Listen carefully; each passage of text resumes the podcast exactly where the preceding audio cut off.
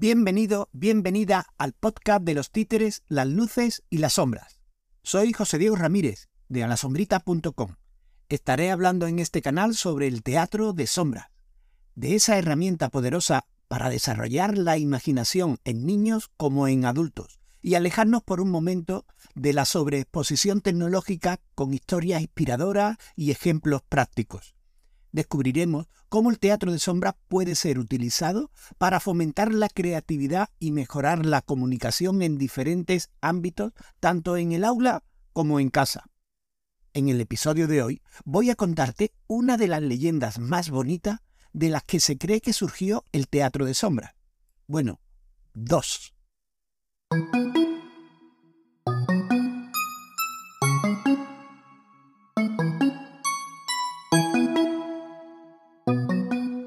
La primera nos remontamos a muchos, muchos años atrás.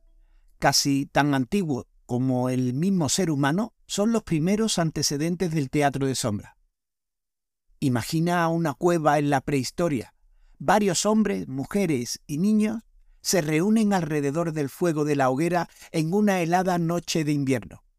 Un hombre extiende las manos para calentarse y su sombra se proyecta sobre la roca, con la curiosa forma de un pájaro con las alas extendidas. Los demás se quedan hipnotizados al ver cómo la sombra recrea en la pared el vuelo del ave. A la noche siguiente le piden que vuelva a hacerlo. Ha nacido el teatro de sombras, quizás el espectáculo artístico más antiguo de la humanidad.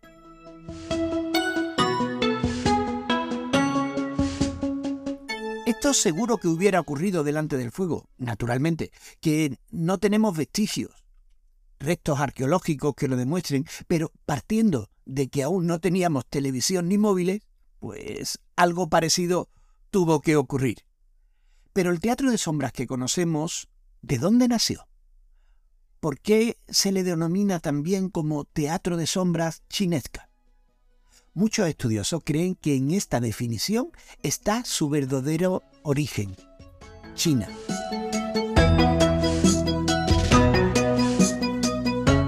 Todo parte de una bonita leyenda, la de un poderoso emperador que al fallecer su esposa se sume en una gran tristeza y nada le consuela, hasta que un día aparece un hombre y le devuelve la alegría gracias a un telón blanco en el que se refleja, como si fuera un milagro, la esposa del emperador. Su Majestad descubre que todo es una falsa, un telón con una lámpara que proyecta la silueta de la mujer. El emperador está tan agradecido que le pide que todas las noches le recree su magia.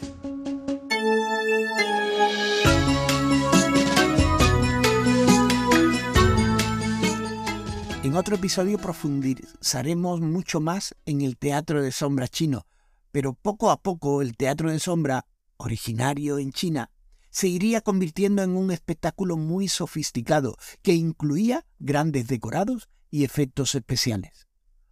Hoy en día se sigue representando de la misma forma que hace mil años. De Oriente saltaría a Occidente en el siglo XVIII y se convertía en un gran entretenimiento. Desde los salones más refinados de París a los barrios populares de Italia, las sombras cautivaban a cualquier tipo de público. El teatro de sombras nunca pasaba de moda, siguió evolucionando y asombrando al público a lo largo de los siglos, hasta llegar a nuestros días. La clave, la magia del teatro de sombra es muy sencilla. Unas manos o figuras recortadas, un lienzo en blanco y una lámpara son suficientes para crear un espectáculo de sombra. Todo es posible gracias a la imaginación del espectador, a la fuerza de la historia y a las habilidades de los actores. Aquí está la clave del asunto. En un mundo repleto de tecnología y de complicaciones, la sencillez del teatro de sombra es como el milagro de la esposa del emperador chino. Haz la prueba. Observa a los más pequeños ante un espectáculo de sombra chinesca. Sus miradas están llenas de fascinación y de alegría. Están atrapados en la fantasía y saben que cualquier cosa puede ser posible. incluso el público adulto, es capaz de suspender la lógica y emocionarse con la historia.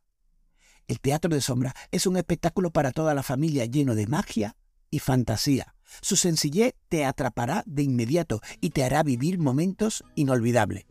Tanto para niños como para adultos, el teatro de sombra es una opción diferente, alejada de los espectáculos cargados de tecnología y sofisticación, en el que cobra un gran protagonismo la imaginación del espectador.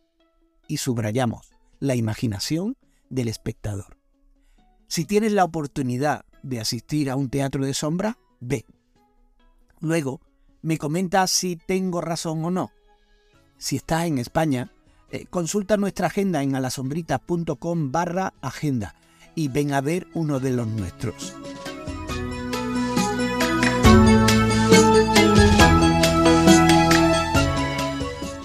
Y aquí finaliza el episodio de hoy.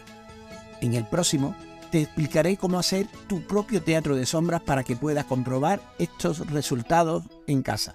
Si crees que te pueden interesar los siguientes que están por venir, suscríbete al canal por el que lo escuches. Puedes encontrarnos en la web, en redes sociales. Entra en alasombrita.com. Y si quieres ver uno de nuestros espectáculos en directo, consulta nuestra agenda en alasombrita.com barra agenda. No olvides dejarnos tus comentarios y preguntas. Hasta el próximo episodio. Gracias por estar ahí. Que pases un buen día.